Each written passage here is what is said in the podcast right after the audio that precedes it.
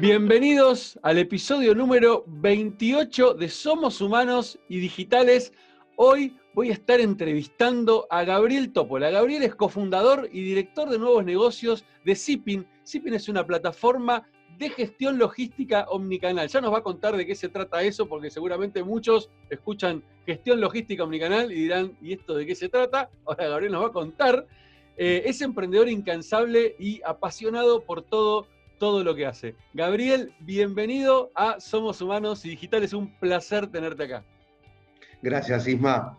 Bueno, el placer es mío y la verdad que eh, te conozco ya hace un tiempo y es un honor eh, estar acá compartiendo con vos eh, estas ideas que, bueno, alguna vez me la, contaste en un, en un, bar que tenías ganas de, de hacer todo esto y ahora que, lo veo hecho, bueno, eh, me encanta de alguna manera ser parte y por el otro lado, como también te dije, eh, lo que destaco eh, de lo que haces es básicamente todo lo que te veo, lo que te veo emprender, pero bueno, estoy de acuerdo con vos desde, desde el título, ¿no? Esto de humanos humanos y digitales me parece, me parece muy importante, ¿no? Eh, y más en este momento, ¿no? Que estamos viviendo. Exacto, exacto, exacto. Sí, algunos eh, lo viven como un retroceso, como pasar del, 3D al, 2D, ¿no? pero, pero bueno, eh, más, allá, más allá de eso, que, creo que creo que no lo es, creo que es un, redescubrirse con, un, con un montón de cosas y, y poder inclusive eh, eh, alcanzar una, una, mayor profundidad en, la elaboración de lo que, de lo que nosotros pensamos, ¿no? Tenemos más tiempo para, para leer, para escribir y, para repensarnos, ¿no? O sea, creo que, el, mayor riesgo que enfrentamos es, es no correr riesgos, ¿no?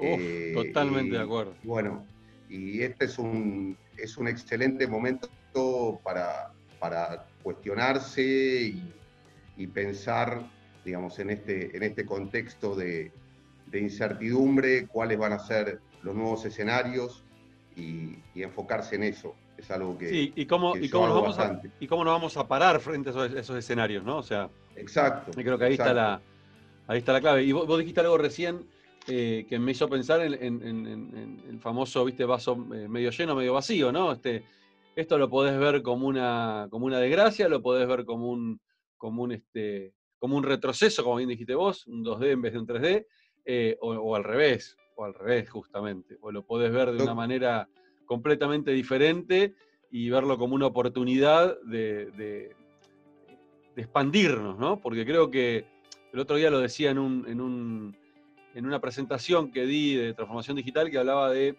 eh, qué hubiera pasado si esta, si esta pandemia, si esta situación difícil que estamos viviendo, o compleja que estamos viviendo, eh, hubiera sucedido en la década del 90.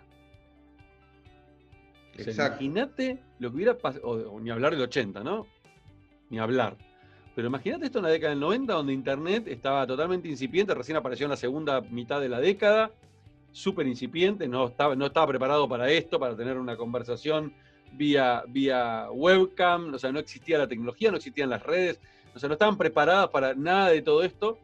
Eh, hubiera sido realmente, ahí sí hubiera sido catastrófico, pero seguramente la humanidad se hubiera de alguna manera encontrado la vuelta, pero eh, al no estar tan comunicados y tan, tan cerca, y esto, fíjate vos qué interesante lo que estoy diciendo, tan cerca, como hoy estamos gracias a la tecnología, Estamos distanciados físicamente, pero estamos, pero estamos más unidos que nunca, gracias a la tecnología. Este, yo creo que esto, esto sucedió en un momento eh, muy particular y, te diría ideal, porque si esto pasaba en, ese, en esa época, ahí sí hubiera sido realmente una crisis, pero terrorífica. Pero estoy de acuerdo, creo que vos hablás muchísimo de, transformación eh, digital y, vos viste que están los verticales de, cada industria y una de, mis áreas de incumbencia que, creo que tiene que transformarse muchísimo es la logística, ¿no? y sin ir a los 90, y sin ir a los 90, pensemos eh, en los last milers o los prestadores de última milla, hace seis o siete meses eran altamente cuestionados, o sea, los Rappi, los Globos, los pedidos ya, y hoy se transformaron en, héroes nacionales. Menos mal que existen. Eh, exacto, Menos mal que existen. Entonces, entonces fíjate, digamos, lo, lo prejuiciosos que somos, lo resistentes eh, al cambio que, que, somos en, muchos aspectos de nuestras vidas y, después nos damos cuenta, digamos, que, tenemos que transformarnos, que no, que no hay alternativa, ¿no? O sea, esto más, más allá del virus, creo que es la vida misma, ¿no? Eh, uno, tiene que, uno tiene que reinventarse eh, y bueno, y salir de la zona de confort. Y creo que, creo que lo que, lo que, hizo, lo que hizo esto es eh, llevar a, una zona de incomodidad ¿sí? a gente que estaba que, era la que estaba más cómoda, ¿no? Porque, o sea, ¿quiénes eran los que, los que no entraban en este proceso, digamos, de, transformación? En general, digamos, la gente mayor, y, hoy es la que, la, que fue empujada a, transformarse, a, saber utilizar un Zoom, eh, hacer eh, un pedido, digamos, desde el celular, eh, a encontrarse de otra manera con amigos y ver que, y ver que es posible. Esto generó una, una, aceleración sin precedentes. Sí, sin precedentes. A, mí, creo que al igual que a vos, desarrollarnos en contextos de incertidumbre es mucho más fácil que, que, sí, nadamos como peces en el agua. Exactamente, exactamente. pero, pero, pero esto fue un, empujoncito para, para gente, digamos, que, que no, no, daba, no daba el espacio para que esto sucediera. Y, ahora que lo están viviendo, te diría que a muchos les está gustando. Claro, claro, obvio, eh, obvio. Sí, Gaby, mira, recién me diste el pie hace un ratito con el tema del mundo de la logística y me encantaría que, porque seguramente hay gente que te está escuchando, que está viendo este, este, este episodio y, por ahí no te conoce o no conoce tu, historia y me encantaría este, que, puedas contar un poquito tu, tu, pasado en, emprendedor, este, porque realmente has hecho un montón de cosas este, y cosas súper interesantes. Entonces me encantaría que, que nos cuentes un poco tu historia este, para, dejarlo asentado acá para la eternidad en este episodio y poder charlar un poquito sobre el mundo, el mundo de la logística que me parece extremadamente interesante y que creo que es uno de los, como bien dijiste, uno de los actores eh, fundamentales, fundamentales en esta, en esta pandemia que estamos viviendo. Si, no, si la logística no hubiera sido hackeada este, hace, hace un tiempo atrás por el mundo digital, este, hoy seguramente estaríamos en una, en una situación extremadamente más compleja de lo que, lo que ya estamos viendo. Con lo cual me parece fundamental que, puedas primero contar un poco tu historia para, para, entrar en el tema eh, y después meternos de lleno en, la experiencia que tenés en el mundo, en el mundo de la logística. Bueno, bueno, voy muy rápido con mi historia porque si no, para eso necesitamos dos o tres capítulos porque trabajo, trabajo mucho con, con millennials porque me encanta y, siempre me remito a la película de Robert De Niro, no, no, por, eh, no por mi similitud física, sino por el tema de, pasante de moda, no sé si la viste, digamos, la película que, es muy buena, la, la súper recomiendo. Eh, y bueno, y, a veces, eh, digamos, rodeado de gente tan joven, estoy, estoy un, poco, un poco en ese lugar desde desde lo físico, no, no desde lo mental, digamos, porque, digamos, en eso siempre fui muy innovador, empecé, empecé a trabajar eh, a los 19 años cuando todavía estaba terminando el colegio Carlos Pellegrini, eh, y bueno, ahí desarrollé una empresa de, retail que, la particularidad que tuvo siempre fue eh, aprovechar las disrupciones y las oportunidades que se plantearon en el mercado y bueno, en, los años 90 eh, viajé a China eh, sin saber, digamos, lo que, lo que iba a encontrar del otro lado. Desarrollé, desarrollé productos que, los traía, que los traía de allá una cadena de retail, integré verticalmente, verticalmente todo. Eh, y, bueno, y en simultáneo también fui parte, fui co-founder de, una empresa que, se llama Covediza, que eh, terminó comprándola La Nación y que, digamos, fue la madre de, Club La Nación, Bon Vivir y, algunas otras cosas. Eh, después hice un pasaje por los medios, fui director comercial de un medio, digamos, todo esto mientras iba desarrollando eh, toda mi faceta de, del retail, de, diseño de productos, comercialización. Eh, y bueno, en, toda, en toda esa historia siempre lo digital me apasionó. Eh, armé con, con, dos socios una empresa de, full commerce, donde, donde aprendí, digamos, todo acerca de, este mundo, digamos, de, de lo que es el, marketing digital, la catalogación, las publicaciones, las plataformas eh, y la logística, ¿no? Y, bueno, ahí me di cuenta, o sea, una, fórmula que aplico muchas veces es eh, pensar, digamos, cuáles son los sectores de la industria que están más atrasados, eh, porque creo que ahí hay, hay, un gran espacio para disrumpir, ¿no? Y bueno, eso me pasó en la logística.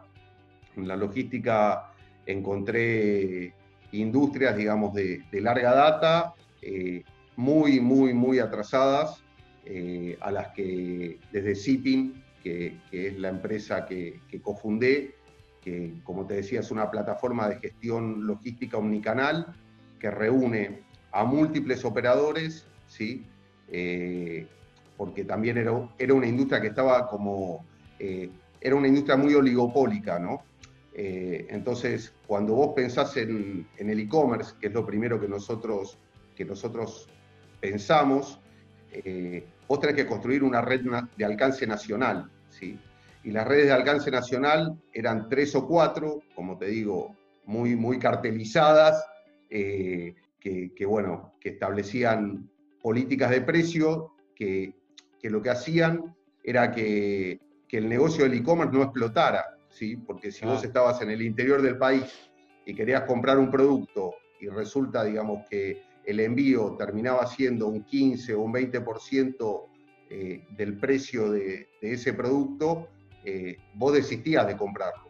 Por lo menos, digamos, cuando no tenías la presión que tenés hoy, que solo lo podés adquirir eh, a través de, de, un envío, ¿no? Porque el gran cambio, el gran cambio que se veía venir y que directamente nuestro, nuestro gerente de marketing, que es el COVID-19, lo, lo, aceleró, es que nosotros antes ¿sí?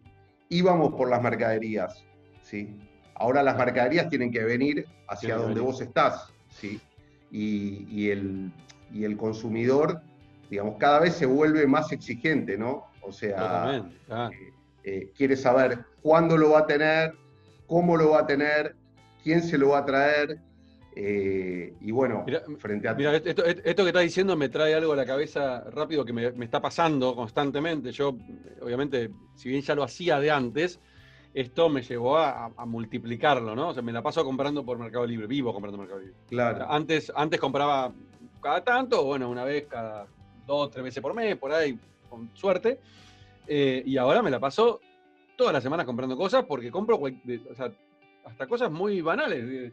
Yo, por ejemplo, como mucho este, frutos secos. Me lo pido por Mercado Libre. Claro. O sea, hasta los frutos secos me pido por Mercado Libre. Exacto. Me mucho eso. Y ahora y me, di cuenta que desarrollé una, una, eh, una manía, por llamarlo de alguna manera, cuando entro a Mercado Libre, que automáticamente pongo llegan hoy. O sea, filtro, automáticamente filtro por lo que llegan hoy.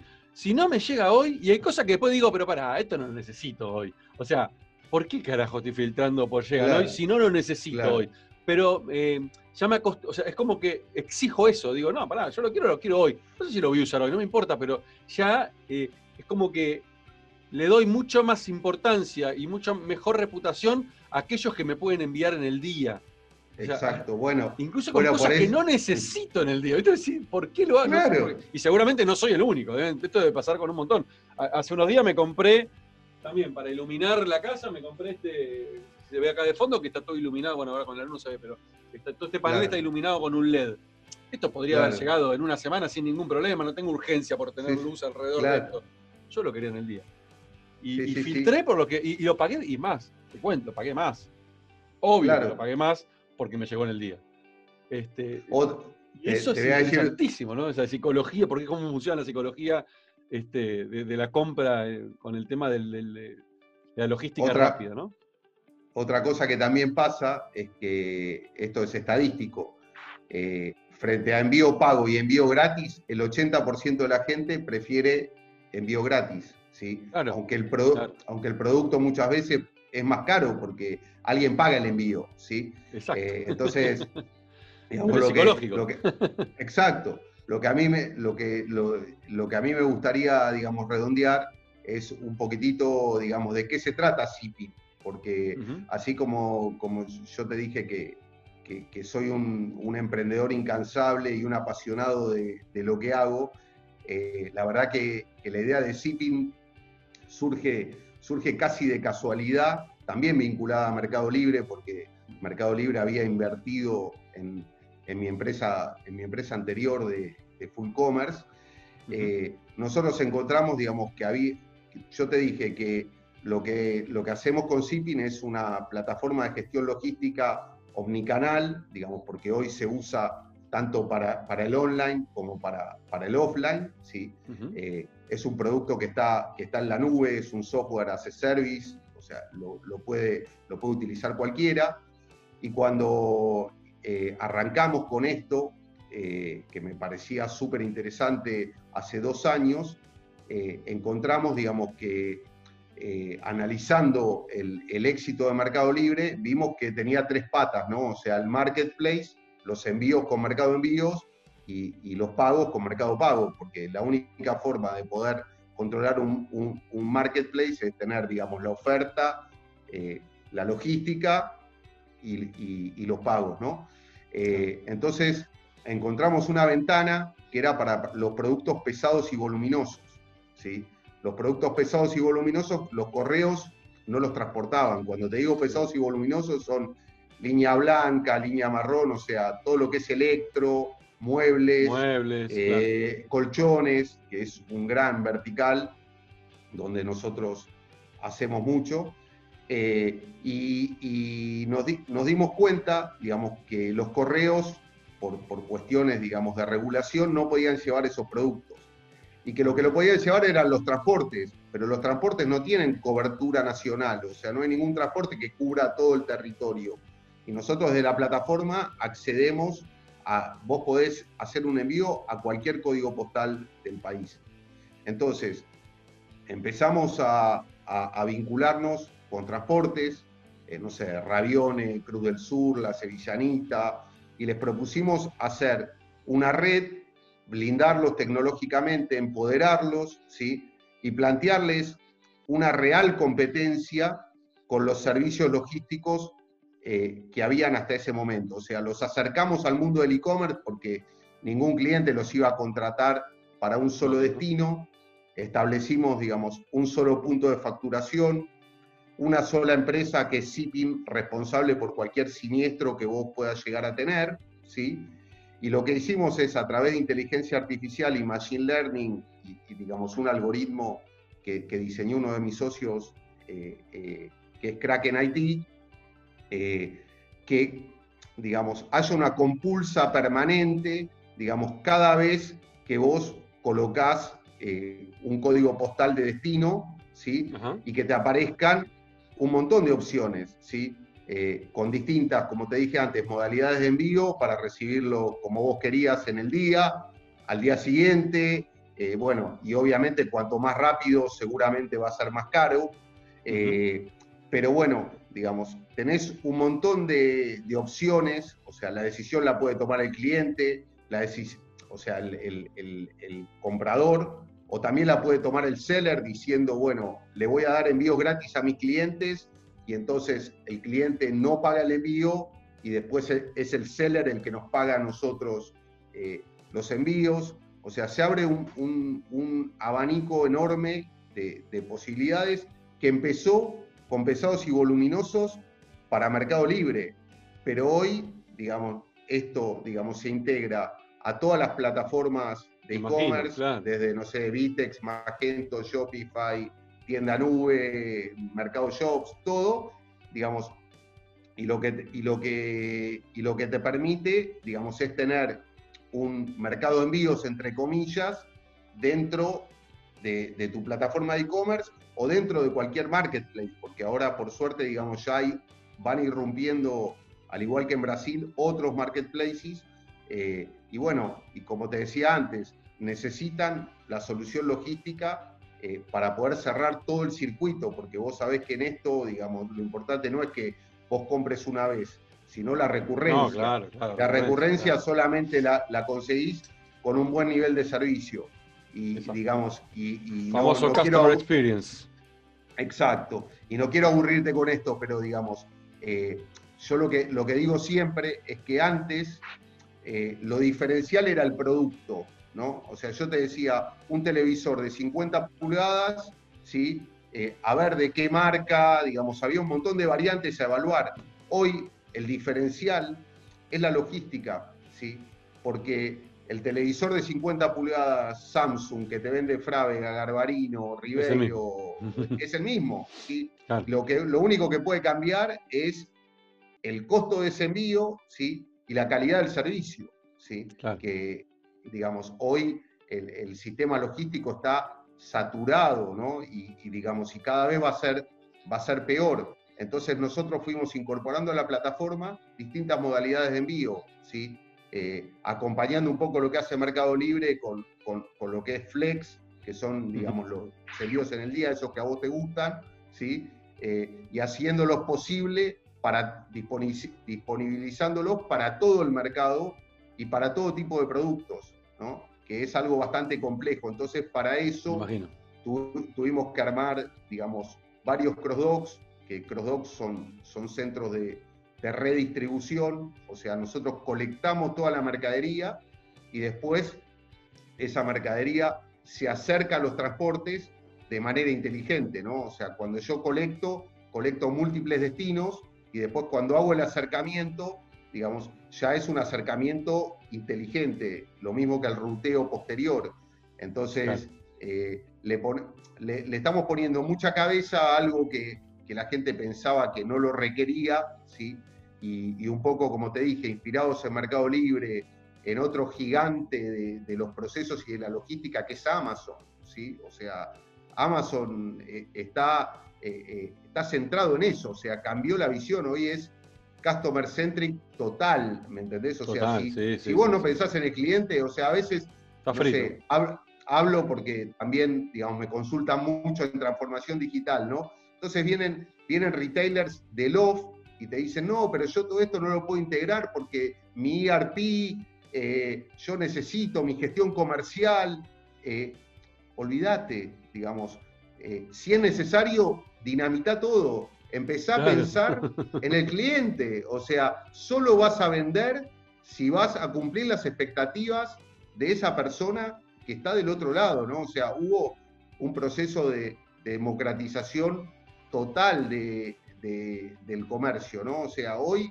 el que manda es el consumidor, porque, digamos, eh, vos recibís eh, eh, fuera de, lo que fue la promesa de, compra tuya la mercadería y esa mercadería vos la podés devolver, podés afectar la reputación de ese vendedor, con lo cual, digamos, se le, se le cierra el negocio, ¿me entendés? Antes vos ibas a la tienda física, te atendían bien o mal, eso te afectaba, afectaba al comercio, pero solamente en, una relación de uno a uno con el cliente. Sí, Y como mucho podías, podías este, nada, comentar esa mala experiencia con tus seres cercanos, con tus amigos.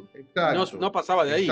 Hoy, hoy puedes viralizarlo y. olvidate, olvidate, claro. Claro, bueno, a ver, digamos, temas redes sociales, no te, no te voy a decir a vos, con, todo lo que estás ahora haciendo de LinkedIn, que está buenísimo. Mirá, vos sabés que me hiciste acordar recién cuando, cuando decíamos esto de, las quejas.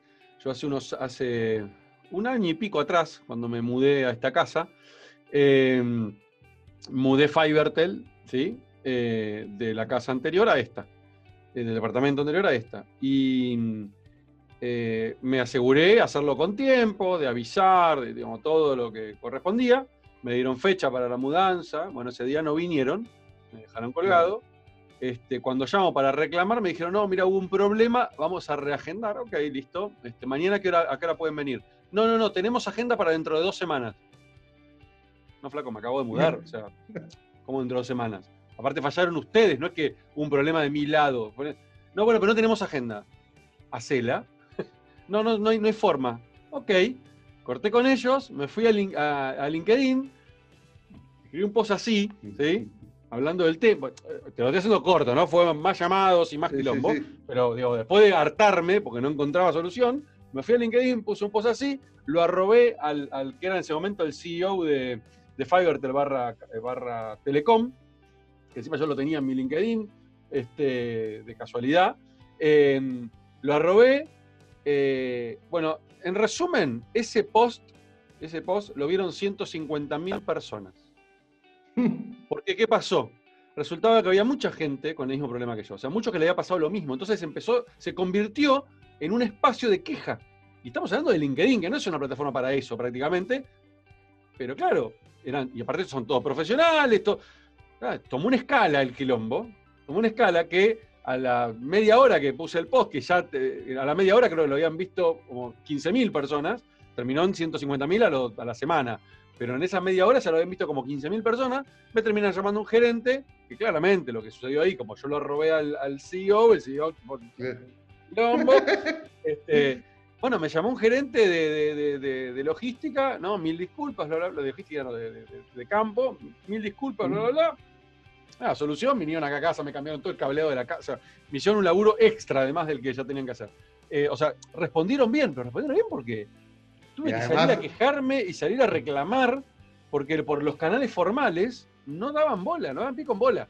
Y eso hoy es imperdonable. O sea, una, empresa, y más una empresa como estas que tienen tanta visibilidad y son tan expuestas, en donde encima hay mucho más clientes con el mismo problema. Entonces, claro, mi voz hace que se levanten un montón de voces que estaban ahí apagadas.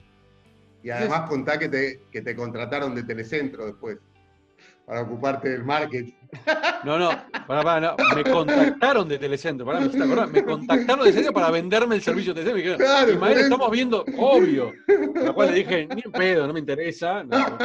Este, bueno, pero la cosa es, hace un año y pico que estoy acá, nunca volví a tener ni el más mínimo problema con Fivertel, o sea, ni el más mínimo, ¿eh? O sea, anda impecable. Pero claro, me cambiaron todo el cableado desde la puerta de casa hasta adentro se hicieron un laburo, pero sí, pero ¿por qué? claramente ese servicio no se lo pueden dar a todo el mundo, porque si le dan de servicio a todo el mundo, no, pero, se funde. Pero también tiene, pero también tiene que ver con, ah, con, la falta de, con la falta de competencia. Claro. También tiene que ver con la falta de competencia. Exacto. La competencia es muy, es muy mala, muy mala. Es, muy poca, muy chica. Tenés dos, dos competidores nada más, este, y que y encima no dan un servicio similar. Ah, bueno, sabemos de sobra, ¿no? la problemática. Eh, pero, este, fíjate, lo que, a lo que iba con esto, me hice acordar el poder de las redes. O sea, cuando uno realmente este, utiliza las redes este, para, para amplificar la voz, eh, ahí se, mueven algunos cimientos, ¿no? Este, se tiembla. Total, total, total. Porque aparte, muchas, veces lo que, muchas veces lo que pasa es que ni siquiera se enteran estas figuras dentro de la compañía. El gerente este que me llamó me decía, mira, Ima, te pido mil disculpas. Me dice, tenemos esa parte está tercerizada, la típica. Dice, y la verdad que ese tipo de cosas no nos llegan. O sea, nosotros nos dicen que, muchas veces dice que los informes que le pasan a las empresas tercerizadas es, fuimos a la casa del cliente y no atendió a nadie. Y mentira, nunca vinieron. Pero el tipo se cobró igual, o sea, porque creo que les cobran por igual por ir hasta el. Entonces, hay tú una problemática de fondo que vas a ver cuál es la solución de todo eso, ¿no? Este, pero la realidad es que si las empresas no están escuchando las redes, no están mirando lo que pasa, hoy la voz de un cliente puede multiplicarse por miles, miles.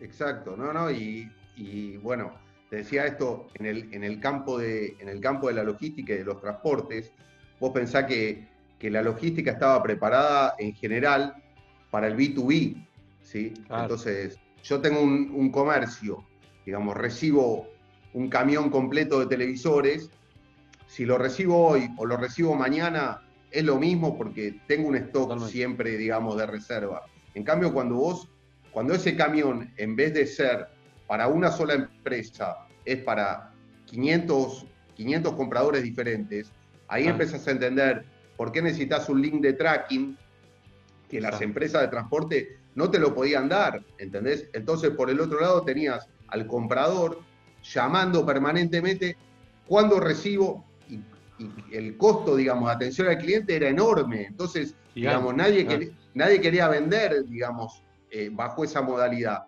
Y ahora, de nuevo, digamos, con, el tema de, la pandemia, ¿sí? Eh, apareció algo también impensado que es el direct to consumer, ¿no? O sea, la empresa que antes, digamos, quería ser respetuosa del canal, ¿sí? que le, hablaba, le hablaba de, desintermediación y no querían saber de nada, y digamos, y hoy Coca-Cola llega directo al consumidor, eh, Quilmes llega directo al consumidor a través de, distintos programas, ¿no? Como, eh, eh, que por ahí, digamos, la, gente no sabe, no sé, un siempre en casa. Eh, hablando de eso, en, plena pandemia, por ejemplo, me compré una, un rodillo, viste, para la bicicleta, y se lo compré a Filco en su sitio oficial de Filco y me lo mandaron a mi casa y tuve el tracking y todo, justamente toda esta experiencia que vos estás contando, la tuve directo con Filco. Algo que podría haberlo comprado en Mercado Libre, Filco me lo daba mejor, más, tenía hasta mejor precio que, que Mercado Libre, hasta cuotas sin interés y, delivery, impecable fue la experiencia, impecable, que me sorprendió incluso, porque uno tiene la idea, viste, de decir, uh, esto va a ser un desastre ¿Por qué? Porque venimos acostumbrados a que siempre fue un desastre y que lo único que funcionaba era Mercado Libre en, todo lo que era eh, delivery. Y me sorprendió. O sea, me entregaron, o sea, fue, obviamente, por ahí se demoraron un poco porque se fueron desbordados. Fue una de las cosas que más se vendió al principio de la pandemia. Los rodillos de bicicleta se agotaron en todos lados, porque claro, todos los que andaban en bicicleta, que el rodillo es básicamente montás la bicicleta arriba de un rodillo, una, la rueda gira, ah. arriba de un dispositivo ah. que usás tu propia bicicleta. Para claro, la convertís en fija, exacto. claro, eh, explotaron las ventas de rodillos, explotaron, y Firco se les agotó. Fue tipo, les duró un mes lo que tenían en stock y creo que fue una cosa que más vendieron seguramente en su sitio, este, más que televisores. este, pero la experiencia, a mí me sorprendió eso, ¿viste? La experiencia fue, fue realmente muy buena este, y, de nuevo, compré por fuera, por completo, de una plataforma que, que uno está acostumbrado, un Mercado Libre, lo que sea. Este, eh, y de nuevo, eso muestra el, eh, importante, que claro, primero que, se ve que se habían preparado de antes, por suerte, porque esto no lo resolvieron en un mes, claramente estaban preparados de antes, este, eh, pero lo interesante es este, que la experiencia, la experiencia fue espectacular cuando conozco otros casos, de, hecho otros amigos que no pudieron comprar ahí, fueron a comprar a otro tipo de, de empresas y fue terrorífico, no le daban seguimiento, no le contestaban los mails.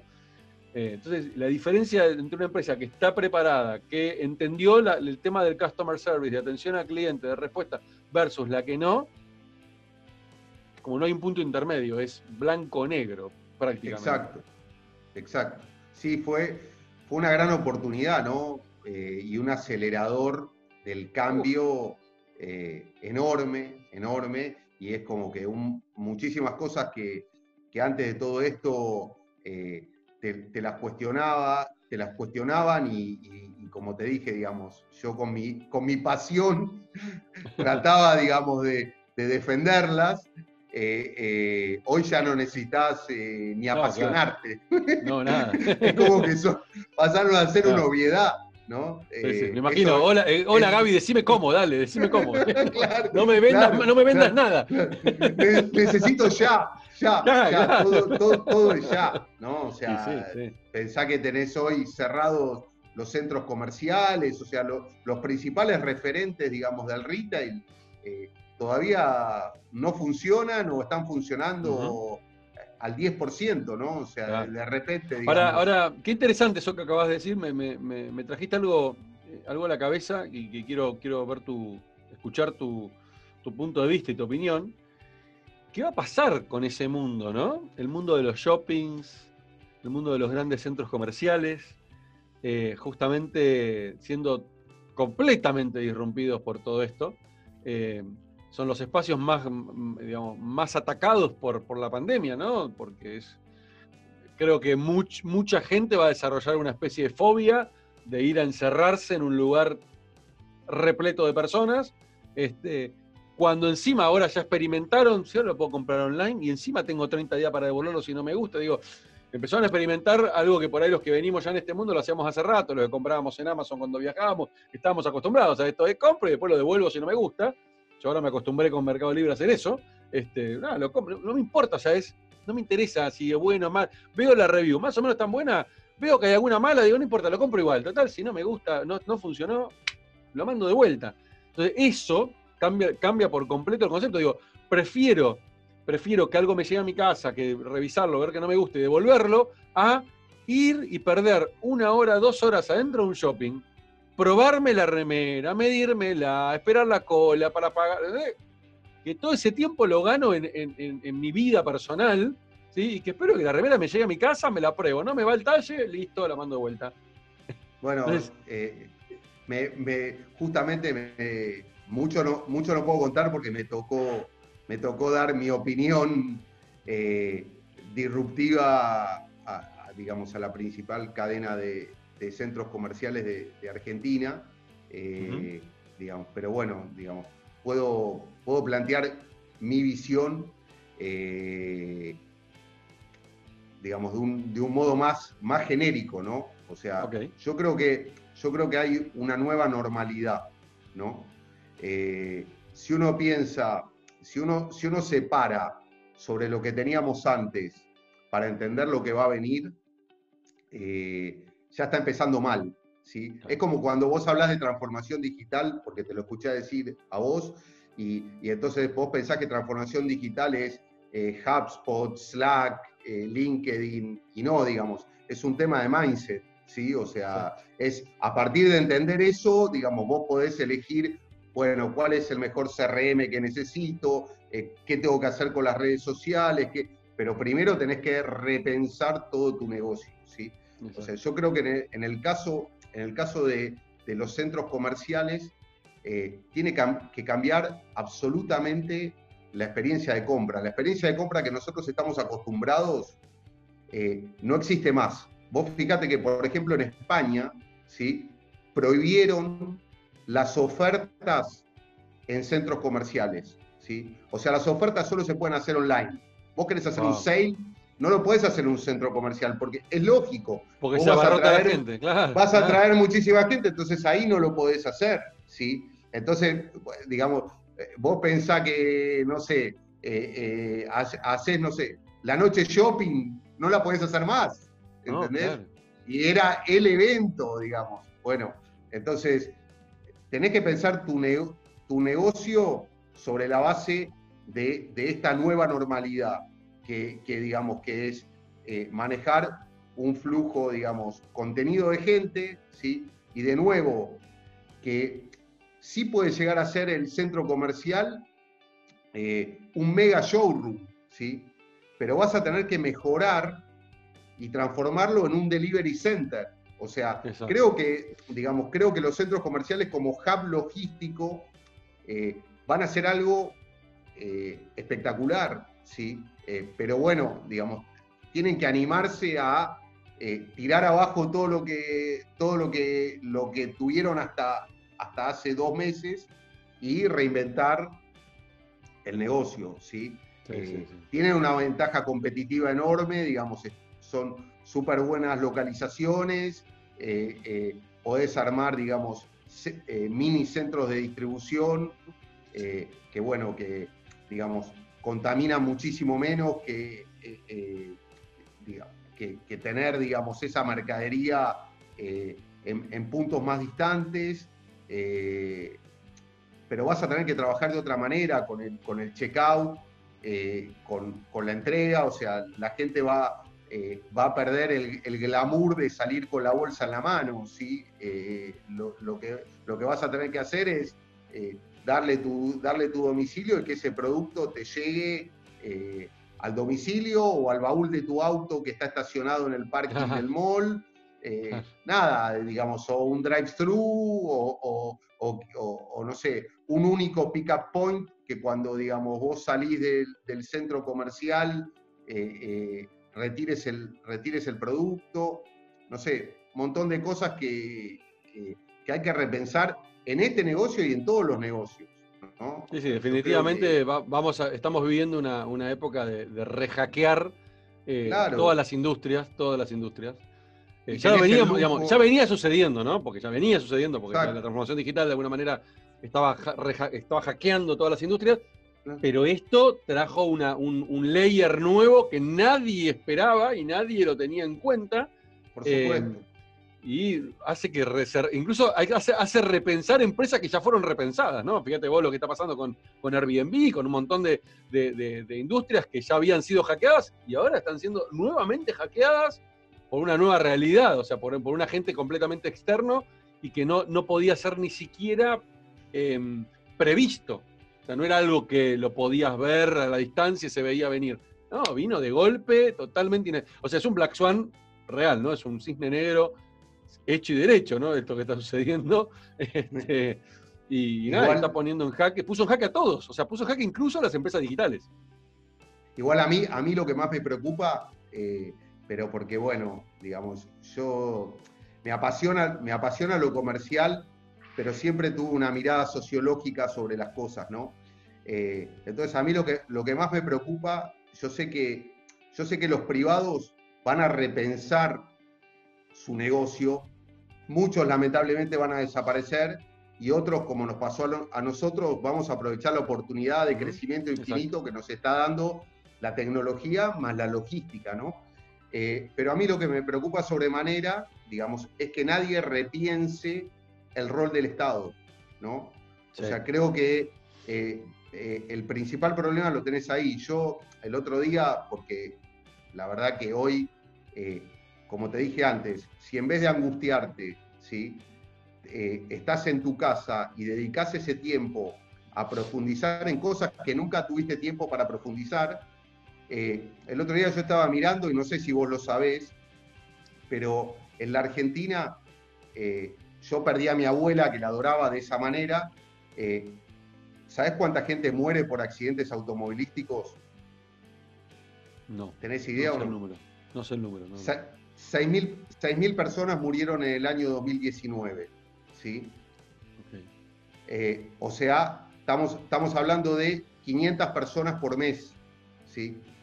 A nadie se le ocurrió cerrar las rutas, por ejemplo. A nadie se le ocurrió, mi, abuela falleció yendo a Mar del Plata, ¿sí? Vos viste lo que es ir a la costa argentina, o sea, eh, es más o menos lo mismo que, hace 40 eh, años, 45 años, cuando, cuando yo lo sufrí en carne propia, ¿sí? Y hoy, eh, ¿cuántas víctimas fatales, entre comillas, porque no, realmente no lo sabés con certeza, tenés por el COVID, ¿sí? Exacto. 500, ¿sí? Son 250 por mes. O sea, mueren 500 por accidentes automovilísticos desde hace un montón de años y nadie, y nadie hizo nada, ¿sí? Pero, digamos, acá, digamos, todo lo que tiene que ver con el Estado está cuasi paralizado, ¿sí? Eh, hoy, digamos, los tribunales no funcionan, ¿sí? Eh, hay un montón de cosas, digamos, que, eh, que yo creo que se, pudiera, que se podrían eficientizar y, digamos, no sé, uso este espacio. sí, es una, es una charla interesante esa. estás abriendo un punto interesante porque creo que ahí eh, hay un análisis más todavía profundo de, no solamente el tema de los accidentes de tránsito. Es más, fíjate qué interesante. Habría que, haber, habría que analizar ahora, que seguramente los datos en algún lado deben estar, cómo venimos de accidentes de tránsito en los últimos dos meses seguramente ha bajado a la nada. Con lo cual, gracias al COVID salvamos vidas. es muy bizarro, ¿no? no solamente eso, Gaby, ¿cuántas, eh, gente, cuántas personas eh, mueren por año este, por asesinatos? Que seguramente va a haber bajado. cuánta gente muere por año este, de este, accidentes laborales, que seguramente debe haber bajado. Entonces, si juntamos todas esas métricas y las comparamos, seguramente la pandemia está salvando vidas. Es muy bizarro, pero muy probablemente pase eso. O sea, cuando analicemos esos números en frío, es muy probable que estemos salvando vidas en vez de matando.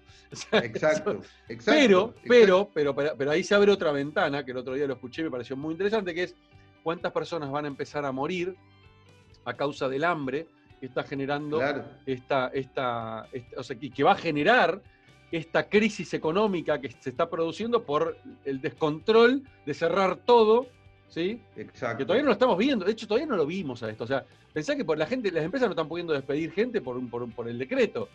En el momento se van a cagar, se van a, perdón por la expresión, cagar en el decreto y van a empezar a despedir gente, porque no van a tener ya con qué pagarlo. O sea, es una realidad, se viene una crisis tan fuerte, tan fuerte, que todavía no lo estamos viendo. Todavía estamos en una especie de limbo. En dos, tres meses, esto se, se, desata y esto va a ser un caos. Y te puedo asegurar que eh, va a haber más muertes, ¿sí? Por depresión, por este, eh, nada, por, por inseguridad, por un montón de, situaciones que se va a dar, gracias, gracias no, por desgracia, por eh, la crisis económica, que quizás genere más muertes que el COVID. Es que para mí, o sea, para, para mí la solución a esto es sistémica, ¿no? O sea, no es ni solo el sanitarismo, ni solo el, mercantilismo, digamos, ¿no? O sea, que acá es todo blanco-negro, es como que no hay un claro, no, claro tiene que haber un punto intermedio, no, no, no es blanco. Economía o, salud, no, no es economía o salud. es economía y salud, son las dos cosas, no es una o la otra. Pero bueno, no sé, acá nos metemos en un tema político, creo que acá hay una mirada política bastante compleja y ayer, por ejemplo, la, chica que trabaja en casa, que, está viniendo porque, porque nos ayuda con, eh, con la nena, este, bueno, que ahora con este cambio de, de, nuevo que ahora endurecieron todo, probablemente no pueda seguir viniendo. Eh, eh, nos llama ayer y nos dice, eh, tengo a mi marido en, la comisaría. ¿Cómo en la comisaría? ¿Qué pasó? No, lo, llevaron a la comisaría porque él estaba trabajando como remis y salió sin los papeles, se los olvidó en la casa. Mirá vos. Entonces, escuchá esto, se lo llevaron a la comisaría. Cuando se llevaron a la comisaría, resulta que lo juntaron con un montón de personas más ahí, que eran todos colegas de, de remisería, y resulta que uno de ellos tenía síntomas. Entonces, ahora todos, no. todos están siendo tratados por ver si no se contagiaron. ¿sí? Tremendo. El quilombo que generaron. O sea, un tipo que estaba laburando, o sea, no estaba, ¿entendés? Robando, no estaba. O sea, es más, los chorros ni siquiera van en cana. Te lo mandan de nuevo a su casa. O sea, este tipo estaba laburando, salió sin los papeles, pero porque nada, se los olvidó, pero los tenía. O sea, lo llevaron preso, no preso, lo llevaron demorado para averiguación de antecedente, no sé qué claro. lo han llevado. Lo, complicaron porque ahora, claro, probablemente se haya contagiado o no, no sabemos. Está, o sea, tiene, ahora está en el hospital haciéndose el, chequeo. Fíjate el quilombo que generaron y vos decís, pero flaco, o sea, no tiene nada más importante que hacer, no hay gente. O sea, y le cortaron, pará, y le cortaron la fuente de ingreso a él, que seguramente trabajaba de manera informal y a la mujer que, te. y ahora la mujer está complicada. Claro, bueno, igual yo le estoy pagando igual al margen, eso no, eso claro, voy a complicar. bueno. Pero esto no pasa en todos los lugares por igual. Exacto. Eh, pero, pero, pero sumar el tema, a mí lo que me da bronca de todo esto es, y tenés a los políticos discutiendo de, de subirle los sueldos a los, a, los senadores y a los diputados. Y flaco, me estás jodiendo. O sea, tenés esta gente que vive por dos mangos con 50 al mes y vos te estás subiendo los sueldos y a este pibe le cortaste el único ingreso que tenía. Entonces, ¿dónde está, ¿dónde está la lógica? Y la lógica de todo esto yo creo que... Bueno, pero, pero por eso, digamos, como te dije antes, digamos, hace tres o cuatro meses te hablaban de precarización laboral con los last milers, ¿sí? Que yo no, no, voy a emitir opinión sobre eso, pero ¿cómo puede ser, digamos, que pasaron de, de, de cucos ¿sí? a ídolos. ¿sí? O sea, eso es lo que digo. No, no, hay un no hay un cuestionamiento, digamos, hay un mirar para el costado y, eso, es lo que, eso es lo que te molesta, porque, digamos, creo que eh, el mundo, sin duda, eh, es global, ¿sí? Y, y, la solución también tiene que ser global, ¿me entendés? No puede ser que no puede ser que en un país, digamos, porque, porque tienen recursos, tienen test, tienen mascarilla, tienen, digamos, un montón de cosas, y en otro país, porque no hay recursos, no los tienen, cuando el problema es un problema de la humanidad, no es un problema de un país, ¿me entendés? O sea, el abordaje de esto, que es algo que no se vio, digamos, y no se vio fundamentalmente por el, por el rol para mí equivocado que hoy eh, desempeña Estados Unidos, que es eh, American First, digamos, ¿no? O sea que se está, están mirando a su ombligo, digamos, y, no se dan cuenta, digamos, que eh, solamente mirando al mundo se van a poder ver a ellos, porque, digamos, a, ellos más que a nadie les conviene que el mundo siga siendo global, ¿me entendés? Entonces, bueno, nada, digamos, por eso, la verdad que una de las cosas que a mí me enorgullece es haber despertado la pasión eh, en mis hijos, ¿no? Junto con, la mamá, obviamente, que hizo su trabajo, digamos, pero eh, yo tengo tres hijos. Eh, mi hija más grande es periodista apasionada, la del medio es diseñadora gráfica apasionada, y el más chico que tiene 18 años, que, lo adoro, digamos, con, con el alma, eh, se fue ocho meses a desarrollar un programa de, innovación eh, en Israel. Tiene la suerte de, ser uno de los 30 elegidos para ese programa, eh, que se llama Innovation Startup Experience, que te digo, digamos, que cuenta con el apoyo del gobierno, con el apoyo de filántropos, porque ni siquiera es algo que, no esté al alcance de cualquiera de, cualquiera de nosotros, porque eh, el costo es el mismo que, la plata que yo le daría a mi hijo estando acá, ¿no? Eh, y, bueno, y ya participó de, de, dos startups en dos meses que, está en, que hace que está en Israel, y ahora el segundo, como te dije, este domingo, eh, con, el apoyo de Microsoft, se hace una competición donde va a ganar el mejor de los, de los seis proyectos, porque son, son seis equipos de cinco o cinco de seis, no me acuerdo. Este, este, este, domingo estamos hablando porque este programa va a salir eh, Ah, bueno, bueno, bueno, este, exacto. pero esto, esto salió eh, cuando el domingo. ¿Qué, ¿Qué fecha? Eh, espera, que, espera que me fijo en el, el, el, domingo 31 sería, ¿no? Claro. Eh, el domingo 31 de mayo. 31, el domingo 31 de mayo. Que cuando, vean eh, este, este, este, episodio ya pasó. Claro, claro. Pero bueno, seguramente, digamos, lo van a, lo van a subir a YouTube. Seguro, seguro. Eh, bueno, pero cuenta con el, con el, apoyo de Microsoft y el premio es para que eh, alguno de estos, de estos seis equipos pueda llevar la idea adelante. Tienen 18 años, acaban de salir del colegio secundario, ¿sí?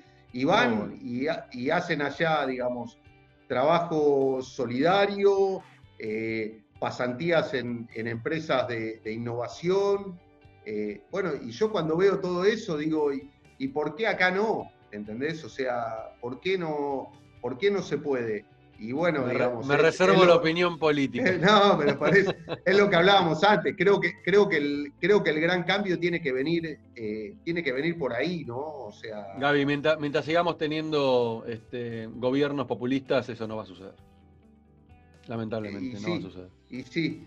Eh, eh, yo me gusta mucho leer a, a Yuval Harari, que ahora está, digamos, genio. muy en el, en el tapete con con Sapiens, con Homo Deus, con, bueno, con, lo que hizo, eh, pero es consulta permanente de los medios, ¿no? Y, bueno, él en una nota decía, digamos, ¿por qué si en situaciones normales nunca creíste a los políticos, ahora, le vas a creer, ¿me entendés? O sea que, que es mucho más difícil de controlar un escenario como, un escenario como este. Pero bueno. Y el otro día, el otro día pensaba así, eh, delirando, ¿no? En mi cabeza, este, eh, no, soy, no soy conspiranoide para nada, pero digo, me dejé volar un poquito y dije, sí, qué loco esto, ¿no? Pero esto, esto tranquilamente podría ser una, una conspiración espectacular de los gobiernos del mundo para sacarle poder a los privados. Porque de alguna manera el mundo ya estaba dejando de ser gobernado por los gobiernos, valga la redundancia, y ya estaba siendo de alguna manera gobernado por las grandes empresas privadas, ¿no? Que, están de alguna manera, marcando hacia dónde va el mundo, ¿no? Los, los Google, los Facebook, los LinkedIn, los Microsoft, digo, de alguna manera estaban eh, eh, eh, teniendo hasta un poder sobre, sobre la población o sobre nosotros mucho más fuerte que el que tienen los gobiernos, ¿no? Este, Exacto. y esto que, se, que está pasando les está devolviendo forzadamente, ¿no? A fuerza de, control absoluto, el poder a los gobiernos. Bueno, Trump ayer decía que quería cerrar Twitter. Por eso, por eso, cuando, de hecho, ese razonamiento me vino antes de que diga eso, cuando, cuando salió a, putear a Twitter porque les habían flagueado un par de tweets como falsos. Eh, eh, ahí dije, wow, esto es muy loco, o sea, eh, les está dando un poder a los gobiernos todo esto increíble. Bueno, un poder que ya China lo tenía. Y encima esto nace en China. Qué interesante el ojo, ¿no? O sea, esto, sucede en un, justamente en un país comunista donde el control es absoluto y esto les dio, le justificó más todavía el, el control absoluto sobre la, población. Y, esto empezó, y lo loco es que ahora países que estaban totalmente lejos de una China comunista, están haciendo lo mismo que China. Están empezando a controlar a sus gobiernos, a, su, pueblo. O sea, Argentina con, el, con la aplicación Cuidar y, nada, en Francia, en, un montón de países están empezando a tener un control sobre la población que antes era impensado, era totalmente contrario a la... pero, pero es que, ahora, que ahora, pero es que ahora te pueden decir, mira, ¿sabes qué, Isma? Para que vuelvas a trabajar a tu empresa, te tengo que poner un brazalete biométrico, ¿sí? para, para, que te mida, para que te mida la temperatura. Y después cuando pase el COVID, te pueden decir, y bueno, ya que estás, quédatelo, digamos, y te seguimos controlando. ¿sí? No, van a inventar la segunda, otra excusa, ¿no? Ahora tenemos que seguir controlando por si aparece otra pandemia. Para que no aparezca. ahora, ahora, por decreto es obligatorio, toda la población tiene que. y, digo, me parece que ese es el gran peligro el gran peligro que estamos viviendo atrás de todo esto, ¿no? El, control que se está. O sea, en 1984, el, famoso libro este, eh, de Orwell. Que, de Orwell, que, nada, que parecía tan utópico o tan mm. ridículo. Eh, o, que parecía algo solamente propio de países comunistas. Eh, hoy, no, ojo, no, no lo veo algo que no vaya, que no pueda ser real y en una sociedad supuestamente democrática. Sí, pero mirá que, mirá que Orwell también escribió Rebelión en la Granja. Eh, creo, que, creo que, hay, que va a haber un, empoderamiento ciudadano. ¿sí? Y, sí, yo creo que sí. Y, se, va a generar un, cambio en la vieja política. O sea, se tiene que generar porque, digamos, no puede, no puede ser, digamos, que, que gente, digamos, que, que trabaja para nosotros, ¿sí? en medio de todo este escenario, eh, no reduzca sus sueldos, cuando digamos la caja, cuando la caja del negocio se achica, ¿no? O sea, cuando vos, en, cuando vos en tu empresa no te da para pagar el bono, eh, no lo pagás, porque la empresa, digamos, no, no lo puede pagar. ¿sí? Bueno, entonces, eh, del mismo modo, debiera suceder en el Estado como sucedió en Uruguay. La diferencia es que las empresas no pueden imprimir billetes. Claro, claro, total. y ahí tenés el, poder, el, abuso de poder eh, y, ah, nos metamos ya metiendo en un tema muy político, este, pero... Salgamos, salgamos. Este, es, complejo, complejo. sacame de esto, Isma. Eh, escúchame, eh, no, me, gustaría, este, para, para, para, ir cerrando, la verdad que, Estuvo buenísimo y muy interesante todo lo que estuvimos hablando y para mí los cambios que se vienen para adelante son enormes y los que no han leído a Harari les recomiendo muchísimo que lean sus tres libros más importantes, este, Homo Deus, Homo Sapiens y lecciones, ¿cómo era? sí, eh, las 20 lecciones. Las 21 lecciones, sí, algo así. Sí. 21 ah, 21 lecciones, sí, sí, sí. Siglo XXI. Este, Y eh, ya que me gustaría em, preguntarte para, para, cerrar. Em, el Gabriel, te, voy a llevar, te voy a ayudar a, mm. hacer memoria, así que prepara tu cabeza. voy a pedir que te retrocedas a tus 20 años, que hagas memoria de tus 20 años, y cómo, cómo veías tu futuro a esa edad. O sea, cómo te imaginabas a tus 20 años tu carrera y hacia dónde iba el mundo y, si pudieras si pudieras realmente imaginarte retrocediendo y parándote en ese, en ese, en ese Gabriel de 20 años e imaginarte el Gabriel de hoy, del 2020, ¿qué pensaría qué pensaba ese Gabriel de 20 años? ¿Cómo se pudiera ver, cómo se, cómo se hubiera imaginado al, Gabriel del 2020? Eh, a ver, en primer lugar es como que hay muchos patrones que, se mantienen, ¿no? Eh, y eso a veces me, sorprende, ¿sí? Como la curiosidad eh, y, las ganas, y las ganas de hacer cosas, ¿no? O sea, muchas veces me preguntan, y, ¿pero para qué te metes ahora en esto, no? O sea, como cuando te contaba, digamos, cuando me metí en... O sea, cuando empecé a trabajar a los 19 años en marroquinería lo entendía, digamos, porque mi papá tenía una marroquinería en, la ciudad de La Plata y, mi familia vivía de, vivía de eso. Eh, y, como que lo primero que quise es hacer crecer eso, ¿no? llevarlo al, máximo exponente posible, ¿sí? Eh, muy, muy anclado en, mi familia de origen. ¿sí? Eh, pero después creo que con los viajes y con, cosas que me fueron ocurriendo en la vida, eh, se, me amplió mucho la, visión, ¿no? Eh, pero siempre, digamos, eh, sobre la base, no del espíritu de lucro, digamos que para mí eso viene solo, ¿sí?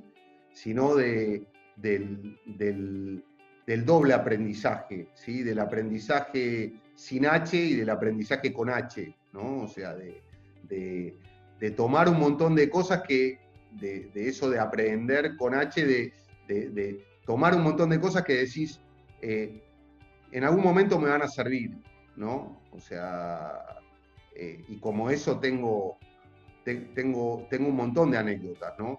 De, un camino, digamos, que, que uno, que uno lo hace apasionado, pero sin, eh, sin llegar eh, eh, a, entender demasiado, llevándose un poco por, el instinto, que para mí también es, es, algo, es algo muy importante.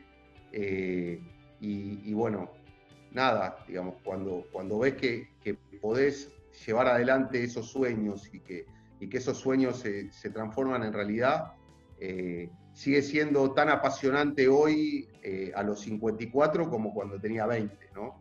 Eh, y bueno, eh, nada, me gusta, me gusta ese, ese Gabriel de, de, los 20, quizás era, era un poco más impulsivo, ahora, ahora es más estratégico y, y más cerebral, pero, pero sigo sigo diciendo las cosas que quiero decir, eh, creo que de una manera mejor.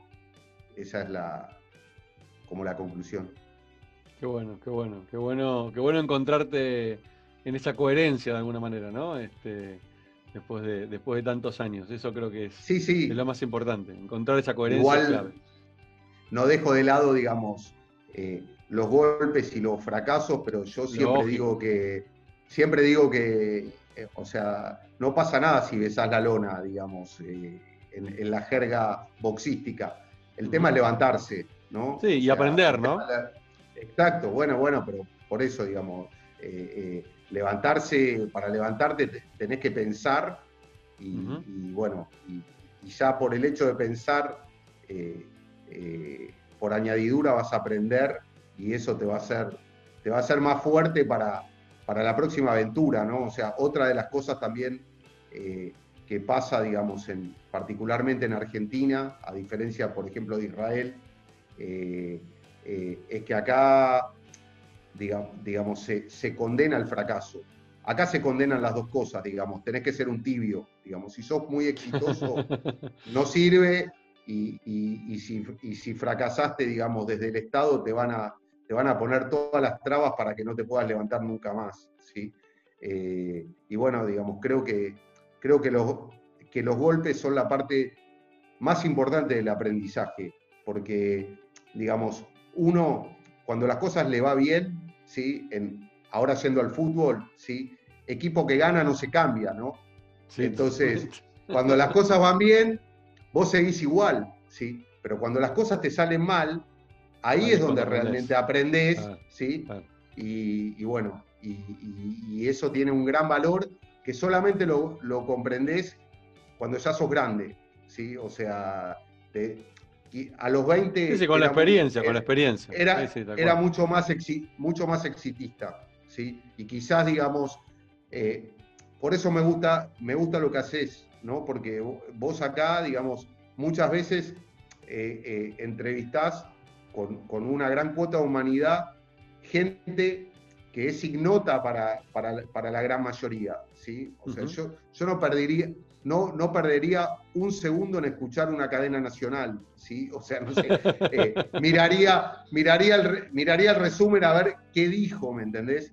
Pero sí como me pasó ponerme una hora, a, que, te lo comenté antes de que empezaras, a, escuchar alguno de tus podcasts y descubrir gente, digamos, que, eh, que fue un lujo eh, eh, haberle destinado una hora de mi tiempo para, para, saber qué hacían y qué pensaban, ¿no? Y que hasta ese momento no, no tenía la menor idea de quiénes eran, ¿sí?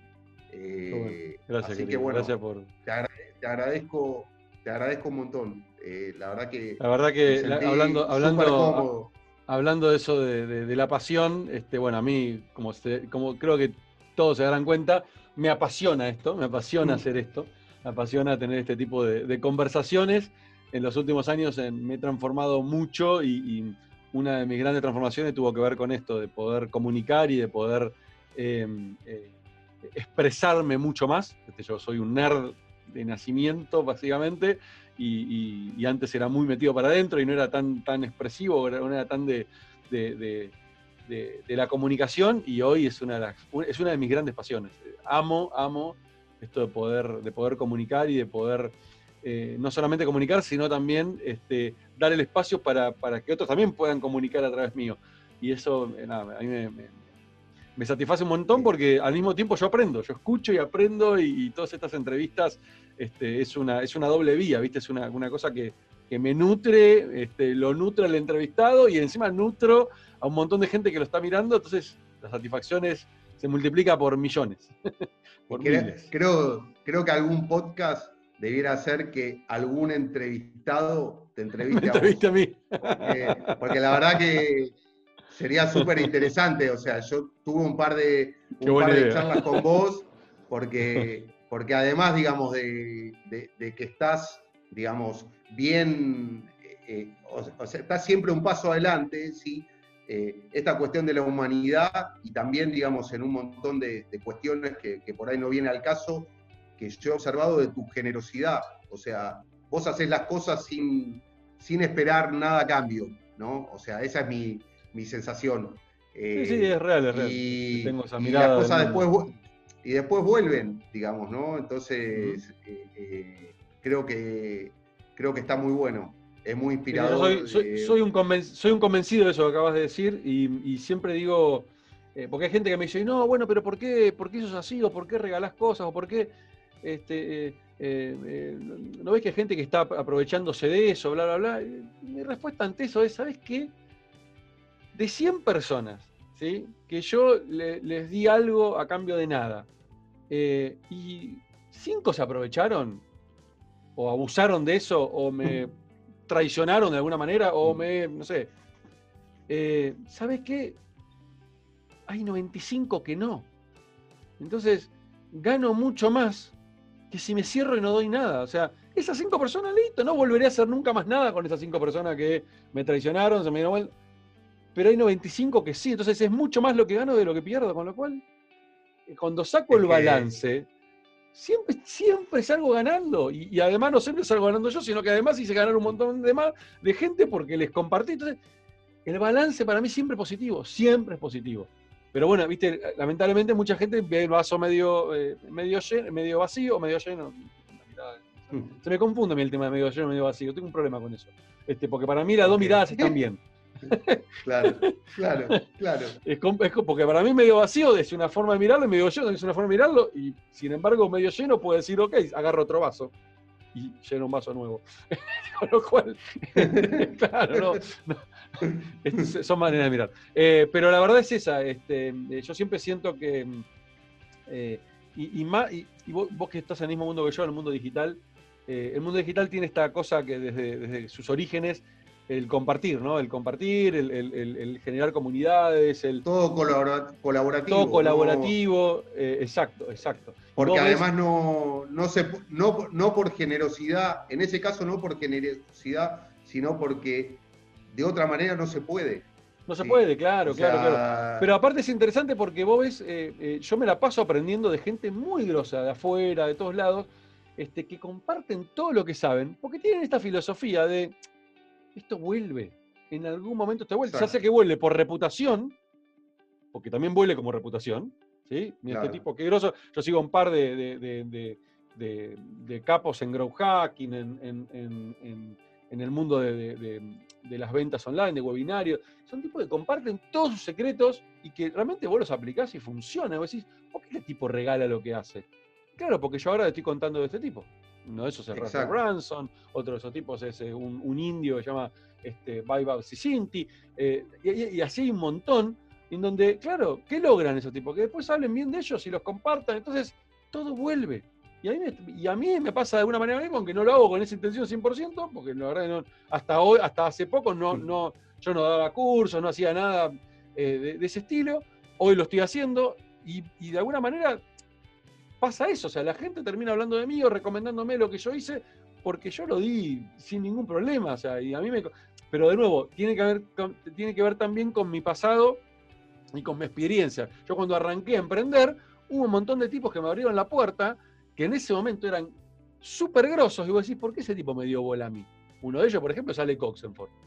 Alec, yo cuando arranqué con Zico era nadie, y Alec me abrió las puertas, era un grosso ya, tenía, era, era, De en ese momento estaba, eh, estaba con de remate, estaba justo al toque, después lo vendió, y bueno, y al toque armó LX. Y me abrió las puertas, después me invitó a, su, a, su MBA, a, a un MBA que estaba dando en, en, en el IAE a dar charla. Y vos decís, ¿por qué este tipo me abre las puertas a mí? ¿Quién soy yo? Y sí, porque tenían esa filosofía y está buenísimo. Y eso hizo que hoy, que cuando yo empecé a crecer y cuando empezó a ir bien, me venían a buscar emprendedores que arrancaban y yo les decía, sí, dale, vení, te dedico una hora. ¿Por qué? Porque claro, porque a mí también me dedicaron una hora y vi lo que me impactó y dije, yo te quiero devolver lo mismo. Entonces se genera un círculo virtuoso que es espectacular. Eh, pero creo que eso, eh, de eso se trata para mí el nuevo mundo en el que estamos hoy entrando, ¿no? Donde cambió por completo la manera de hacer negocios también, donde ya no se ven más los competidores, se ven competidores en todo caso, en donde podés Claro. formar alianzas, ya no hay competencia, ya es eh, hoy mi negocio crece y salgo a buscar este, eh, lo que antes eran competidores como aliados para que se sumen y, y- y hagamos un negocio más grande juntos. Eh, entonces, hoy el concepto ha cambiado de una manera rotunda este, y, me parece que es un mundo mucho más interesante el, el- Claramente. que se viene por delante. Gaby, Bueno, Isma, fue un placer enorme, gigante. Para- Podemos estar hablando horas, mí- horas, ¿eh? para mí, para, para mí mucho más, mucho más, pero bueno, ahora tengo, tengo once y media, tengo un Zoom y, y bueno, digamos, tengo que entrar, tengo- me gusta entrar a tiempo, me tengo que maquillar antes. Vos muy bien, ponete, ponete lindo. Un placer Bueno, gigante, gracias bueno, por tu tiempo bueno, y nos estamos gracias, viendo eh. como siempre. Gracias. Chao, Isma. Abrazo, Chao. chau, chau, Chao, cuídate. chao.